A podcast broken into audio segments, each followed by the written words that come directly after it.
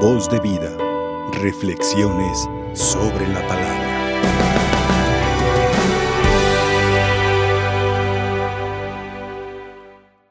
Pablo, San Pablo, pronto habrá de comparecer ante el tribunal romano, pero sigue estando tranquilo. Escuchábamos en la carta a los filipenses. Sigue estando tranquilo. Él sabe que para sostenerlo, cualquiera que sea su destino, cualquiera que sea su destino, cuenta con la ayuda, dice San Pablo, con la ayuda del Espíritu Santo prometido por Jesús y obtenido gracias a las invaluables plegarias de sus hermanos. Esta oración que nos regala el Espíritu Santo, la oración comunitaria, San Pablo se experimentaba acompañado por su comunidad. Y luego el deseo de vivir por Cristo y de morir para estar con Él, nos habla también de cuál es y cuál debe ser el anhelo de toda existencia cristiana. El anhelo de toda existencia cristiana es poner al Señor Jesús en la cima de los propios pensamientos. Algo que nada puede quitar de, nuestro, de nuestra vida, ni siquiera la muerte, dice San Pablo. Ni la muerte puede impedir que Cristo sea el centro de nuestra existencia. Que Cristo sea realmente el fundamento, que sea la piedra angular, que sea el cimiento de nuestra existencia.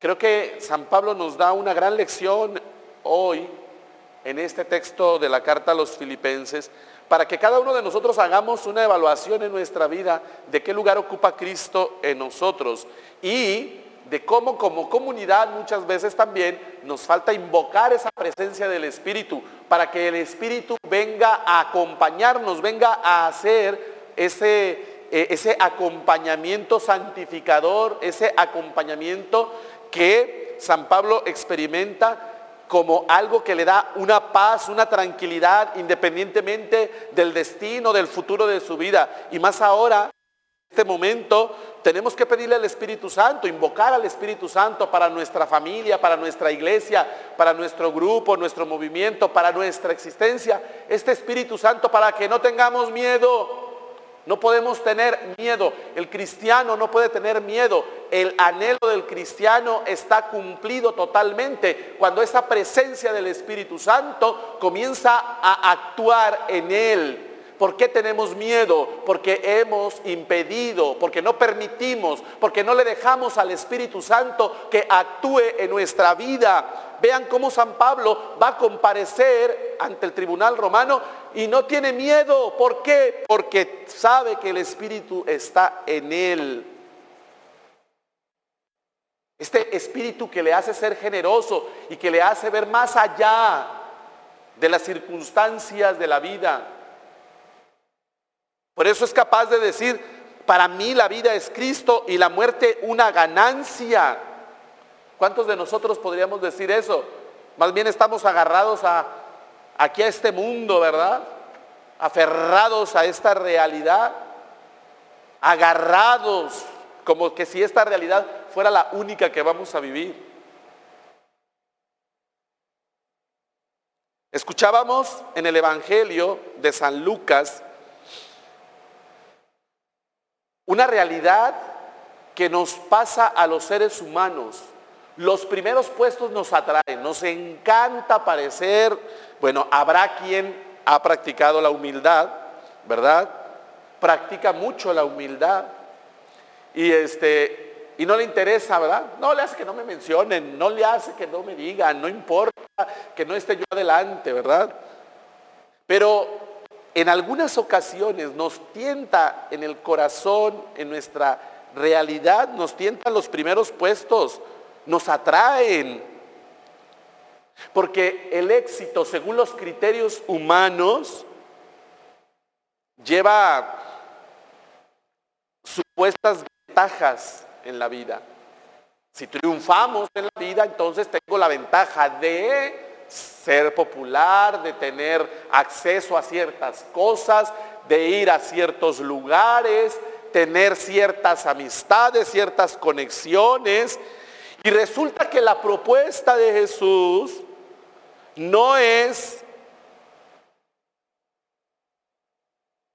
por esta línea, no es por esta realidad de buscar los primeros puestos. Es todo lo contrario. Es quitar de nosotros esa propuesta, esa realidad de querer ganar, de querer estar siempre en los primeros puestos. Dice Jesús al final del texto, porque el que se humilla será enaltecido. Y el que se ensalza solo, el, que, eh, el que se engrandece a sí mismo, el que va en busca de un puesto, de un lugar, no le va a ir muy bien que digamos.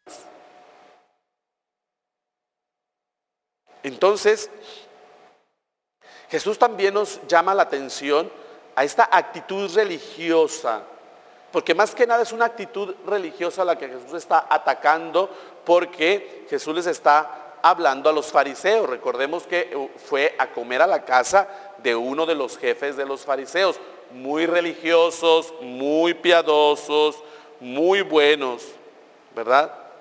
Pero había cierto deseo de aparentar una actitud religiosa, ¿verdad? Humana, ¿verdad? Que tiene que ver con los puestos, con los lugares, los primeros lugares. Y Jesús aquí nos ubica y nos dice que en el reino de Dios, en, en el reino de los cielos, no existen lugares. Dios es quien va a humillar al soberbio y que va a encumbrar al humilde, como el cántico de María, ¿verdad? Cántico de María que nos eh, revela precisamente esta realidad de cómo Dios va a humillar al soberbio, al que se engrandece solo. ¿Cuántas veces en nuestra vida de fe, en nuestra, en nuestra experiencia humana también, tenemos ese deseo de aparecer, de ser más? Y Jesús nos dice que en su reino no puede existir esta actitud ni de ventaja, ni de querer ser el primero, ni de querer ocupar los primeros puestos, ni de ensalzarnos a nosotros mismos. En el reino no existe eso. ¿Por qué? Porque eso le toca a Dios descubrir el corazón de cada hombre de acuerdo a su actitud, de acuerdo a lo que hay en su corazón, le toca a Dios. Nosotros no podemos arrebatar un lugar, un puesto en el reino, porque no se trata de puesto, se trata de respuesta, una respuesta de amor, una respuesta generosa, sencilla, que podamos decir al final, como dice el Señor en otro texto del Evangelio, hicimos lo que teníamos que hacer y nada más no para que me aplaudan, no para que me reconozcan, no para que me den un título, no para que me levanten y me aplaudan, no para que los reflectores estén a mi servicio, jamás. En el reino de Dios no puede existir esa actitud de ensalzarse a uno mismo, de engrandecerse a uno mismo, porque aquí el único grande, aquí el único que cuenta, aquí único que tiene todo el poder y toda la gloria es Dios. El que tiene que brillar es Dios, su amor, su misericordia, su ternura, por quien están hechas todas las cosas. Incluso nosotros que fuimos llamados a la existencia, porque nuestra existencia depende de Él, porque nosotros ni siquiera hicimos algo para existir, fue una llamada de amor, fue un deseo de amor de Dios que nos llamó a la existencia, le dio la gana llamarnos a la existencia, por eso toda nuestra vida depende de Él. No, no podemos nosotros adjudicarnos absolutamente nada, porque todo es don y gracia, todo se nos ha dado. Cuando creemos que es mérito personal y comenzamos a engrandecernos a nosotros mismos, creo que hemos perdido la dimensión adecuada. Como decimos vulgarmente, nos subimos al ladrillo y nos mareamos. Nos subimos al bordito y nos mareamos, porque pensamos que es por mi inteligencia, por mis fuerzas, por mi dedicación, por mi entrega. No. Todo es don y gracia. Que el Señor nos ayude a reconocerlo. Que nos ayude y nos enseñe a vivir ubicados, caminando en la verdad y en la sencillez, como auténticos cristianos, como auténticos creyentes. Ese es el llamado de Jesús. Esa es la propuesta de Jesús. Ojalá que la podamos vivir tal y como Él la propone. Voz de vida. Reflexiones sobre la palabra.